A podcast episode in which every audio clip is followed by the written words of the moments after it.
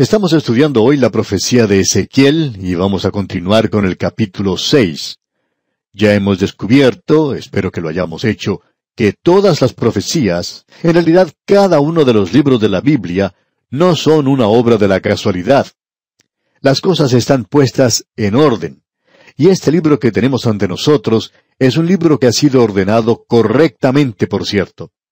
Ezequiel ha estado presentando profecías principalmente en cuanto a Jerusalén.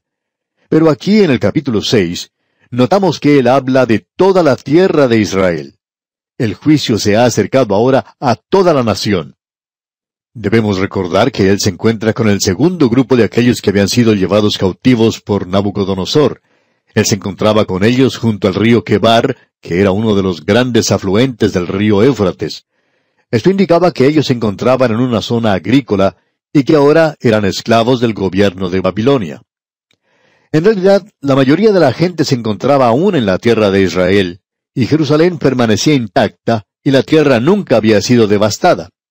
Los profetas falsos, como vamos a ver más adelante, estaban diciéndole a la gente que todo iba a salir bien, que ellos no tenían por qué preocuparse, que Jerusalén no sería destruida, que Dios no podría permitir que Jerusalén fuese destruida, que Él necesitaba a toda la gente porque era su pueblo, su pueblo escogido. Decían que iban a regresar dentro de poco tiempo. Mientras tanto, Jeremías estaba diciendo todo ese tiempo, ustedes van a estar cautivos por setenta años. Pero la gente no prestaba atención a Jeremías. Ellos estaban escuchando lo que los profetas falsos decían, porque eran cosas que aparecían mejores, y ellos estaban presentando un mensaje que era mucho más optimista. Y en el día de hoy, amigo oyente, encontramos que esto aún es cierto. A la gente no le gusta escuchar a su pastor predicar alguna serie de mensajes en cuanto a los juicios de Dios, principalmente de lo que mencionan los profetas. Hay algunos que, aun cuando tengan puestos importantes en la iglesia, la quieren abandonar. Hay personas que dicen, yo voy a la iglesia para ser consolado. Y si habla de esa manera, bueno, yo no soy consolado. Es decir, que esta clase de gente no quiere escuchar la palabra de Dios. Y muchas de esas personas ni siquiera necesitan ser consolados. Los mensajes de juicio son cosa buena para uno y allí puede que esté el problema. A la gente no le gusta que le pongan el dedo sobre la llaga. Esta gente, pues, no quería escuchar lo que decía Jeremías y tampoco querían escuchar ahora lo que Ezequiel estaba diciendo. Hay personas que, aún hoy, cambian de una iglesia a otra porque cierto predicador predica el mensaje directamente de la palabra de Dios, y eso los hace sentir muy incómodos. Por tanto, buscan una iglesia donde el predicador los haga sentir bien tranquilos, bien cómodos. Algunos predican esa clase de mensajes de cómo hacer amigos y cómo influenciar a la gente, el poder del pensar en forma positiva y todo eso. Simplemente siéntase bien en cuanto a eso y todo le va a salir bien. Amigo oyente, eso es bueno, pero eso no es el mensaje de la palabra de Dios. Y aquí tenemos un gran principio en lo que se está diciendo. Ezequiel está diciendo a estos cautivos, ustedes no van a regresar.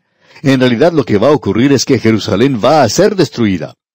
Eso es lo que él les decía a ellos. La tierra iba a quedar desolada. Y ese es su mensaje, y él lo está representando para que ellos lo entiendan. En nuestro programa anterior vimos que él se estaba preparando para representar algo como si fuera una propaganda comercial para una afeitadora eléctrica o para algún jabón de afeitar, porque él sale a la calle y se lleva con él una navaja de barbero y comienza a afeitarse. Luego recoge todo lo que ha afeitado y lo divide en tres grupos diferentes. Toma una pequeña cantidad y la envuelve en su manto. Usted se puede dar cuenta qué clase de persona es este hombre. La gente toda se ha detenido y está mirando lo que él hace. Y él les entrega entonces este mensaje. Y el mensaje es que Dios va a juzgar a Jerusalén y que la ciudad va a caer. Ese era el mensaje. Y en el versículo 17 del capítulo 5 leemos, Enviaré pues sobre vosotros hambre y bestias feroces que te destruyan, y pestilencia y sangre pasarán por en medio de ti, y enviaré sobre ti espada yo Jehová he hablado. Este es un juicio muy severo. El capítulo seis continúa con este tema, y aquí tenemos dos mensajes de juicio. Hasta ahora todo se ha dirigido a Jerusalén. Ahora Él va a hablar en cuanto a aquello que concierne a toda esa tierra. En realidad, aquí tenemos dos mensajes de juicio que seguirán. El primer mensaje que tenemos lo encontramos aquí en el capítulo 6 y el segundo lo encontramos en el capítulo 7. En el primer versículo del capítulo 6 leemos, Vino a mí palabra de Jehová diciendo. Y el versículo 1 del capítulo 7 comienza de la misma manera diciendo, Vino a mí palabra de Jehová diciendo. La gente estaba acusando a Ezequiel, pero Ezequiel les está diciendo, yo no les estoy diciendo a ustedes lo que yo creo, ni lo que espero que suceda, ni lo que me gustaría ver que suceda. Yo les estoy diciendo lo que Dios dice. Y eso es muy importante. Lo interesante de notar aquí, amigo oyente, es que cada uno de estos mensajes finaliza diciendo, y conocerán que yo soy Jehová. Dios les envió un juicio a ellos para que ellos llegaran a conocer que yo soy Jehová. Y ese es el propósito, por lo menos uno de los propósitos del juicio de Dios, para que los hombres lleguen a conocer que Dios es un Dios santo. En el día de hoy el mundo necesita conocer esto. Hemos escuchado mucho hablar en cuanto a que Dios es amor. Y amigo oyente, eso es cierto. Pero es solo la mitad de la historia. Es necesario mirar el otro lado de la moneda. Dios es santo y Dios castigará el pecado. Y si usted se aparta en desobediencia de Él y le niega y no acepta su salvación, y si usted no cree que Él le ama a usted y ha provisto una salvación para usted, entonces solo queda una alternativa, y esa alternativa es el juicio. Eso es algo importante de ver de parte de los hombres hoy. Lo interesante de ver es que la gente hoy está tratando de justificarse o de presentar excusas en cuanto a sí mismos. La gente no quiere reconocer que es pecadora y acusa a Dios por eso. En realidad la gente está tratando de hacerlo desaparecer a Dios del universo y de dejarlo a un lado y decir que Él no está allí. En cierta ocasión, hace ya muchos años, un joven hebreo que era el capellán de la Universidad de Pittsburgh, allá en los Estados Unidos, hizo cierta declaración. Todo lo que él dijo estaba basado en esto, que el Dios de la Biblia hebrea es demostrado como un protector fiel de su pueblo escogido. Pero aún así, seis millones de judíos murieron a manos de los nazis. Este joven dijo, el creer en el Dios del pacto hoy indica afirmar que su creador, es decir, el creador de la nación de Israel, usó a Adolfo Hitler como la vara de su ira para enviar a su pueblo a los campos de muerte, y yo me veo incapaz completamente de creer una cosa así. Aún el salto de fe de los existencialistas no puede resucitar a este Dios muerto después de Auschwitz. Él dice aquí que la muerte de Dios es un hecho cultural que es innegable, pero no hay ninguna razón para ponerse a bailar en el funeral. Es decir, que de una manera seria y triste, él llega a la conclusión de que no hay Dios, porque el Dios del pacto, bueno, él protege a Israel y nunca permitiría que nada sucediera a su gente. Pero amigo oyente, este joven nunca tomó en consideración, como lo hizo Ezequiel, que puede haber algo malo con la gente, que puede haber dado sus espaldas a Dios y que le han negado, aun cuando ellos habían recibido un privilegio especial, y que cuando un privilegio especial se tiene, esto crea una responsabilidad y que ellos no habían podido cumplir con esa responsabilidad. Usted puede apreciar, pues, que esa clase de razonamiento existe alrededor nuestro hoy. Ahora, lo que Ezequiel está diciendo aquí es que Dios ha enviado esto, que Él va a confirmarle a usted que Él es el Dios Santo y que eso es una cosa terrible. El apóstol Pablo dijo, Conociendo pues el temor del Señor, persuadimos a los hombres. Con estos antecedentes en mente, escuchemos lo que él dice ahora en el versículo 2 del capítulo 6 y cómo profetiza contra ellos. Esto indica que es para toda la nación.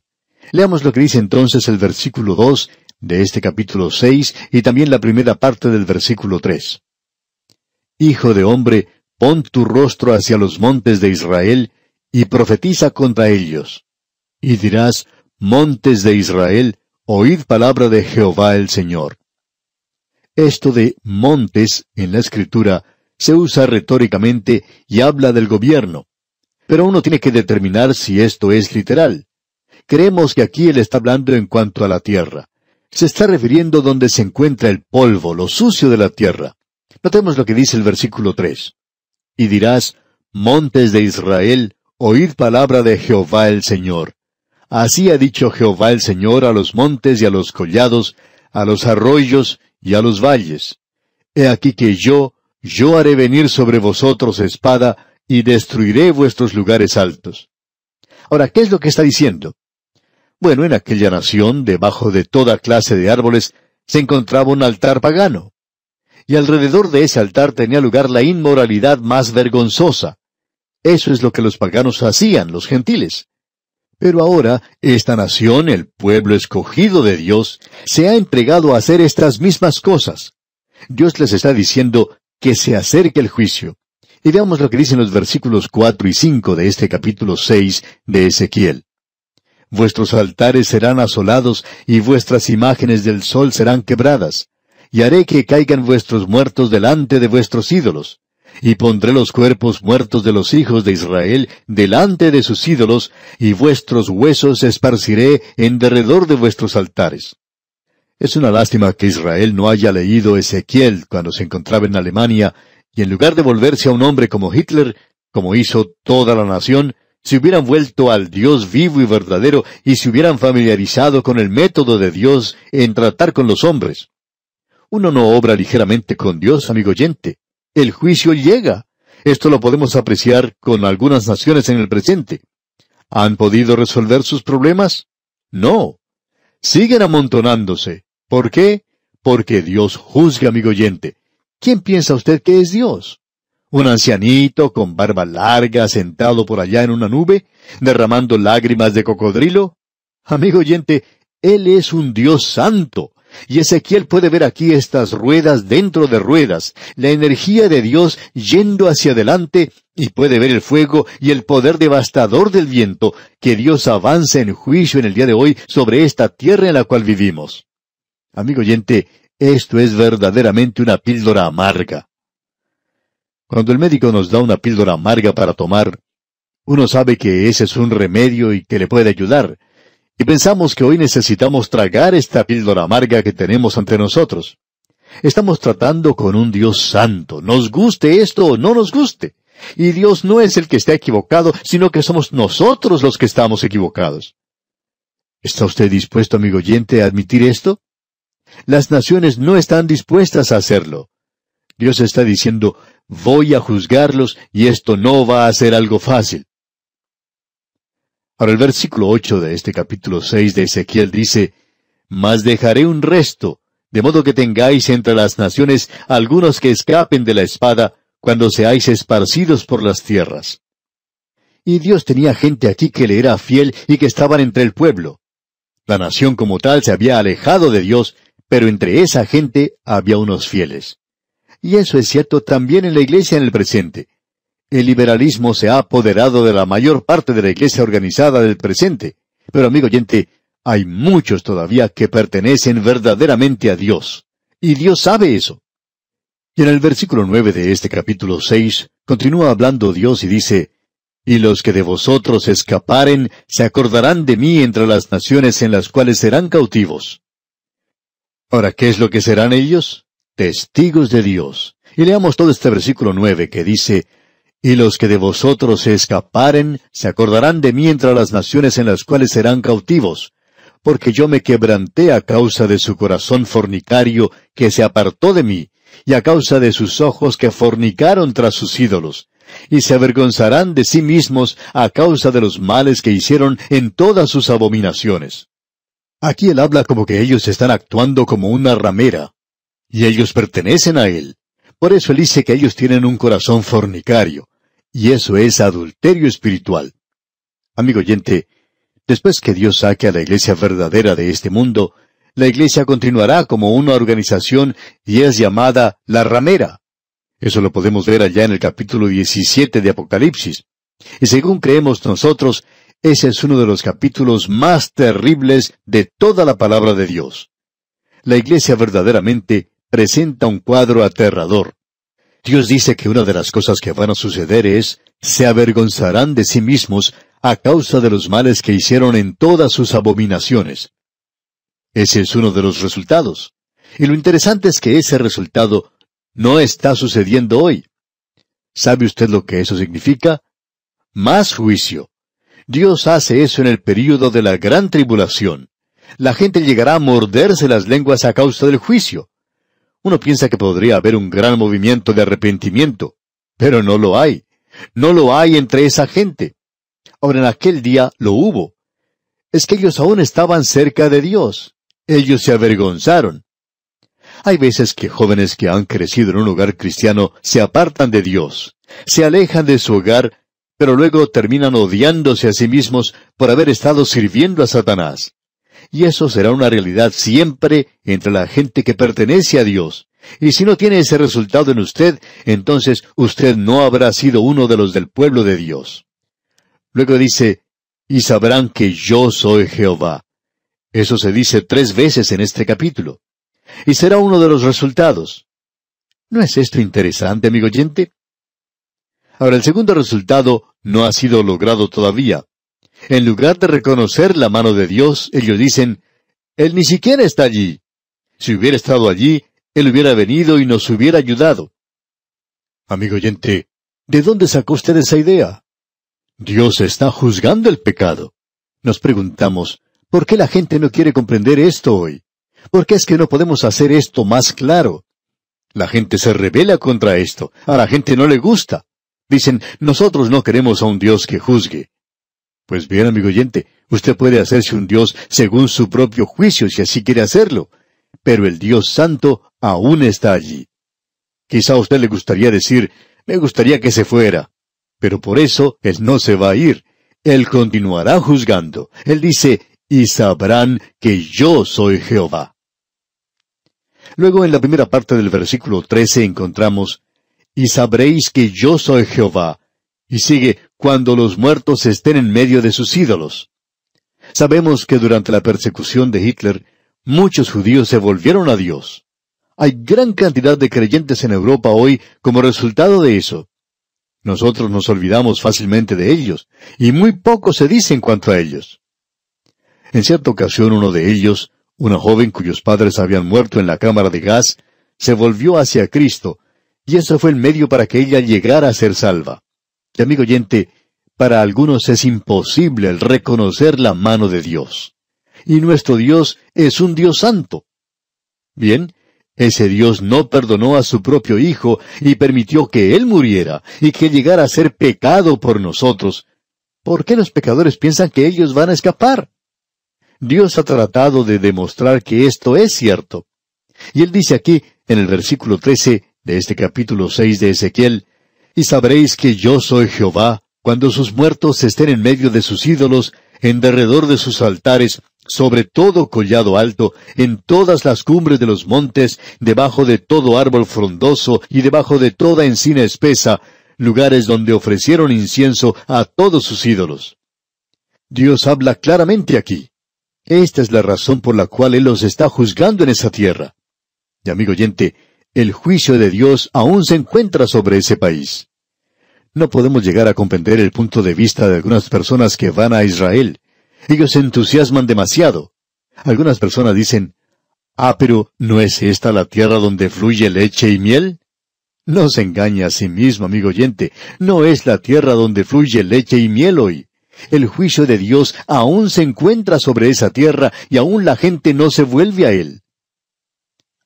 Ahora en el versículo 14 de este capítulo 6 leemos, Y extenderé mi mano contra ellos, y donde quiera que habiten, haré la tierra más asolada y devastada que el desierto hacia Diblat. Y conocerán que yo soy Jehová. Bueno, nosotros no sabemos cómo era el desierto de Diblat, pero sí podemos apreciar cómo es la zona entre Jerusalén y Jericó. Y no creemos que a alguien le gustaría comprar terrenos allí. Y luego él dice, y conocerán que yo soy Jehová.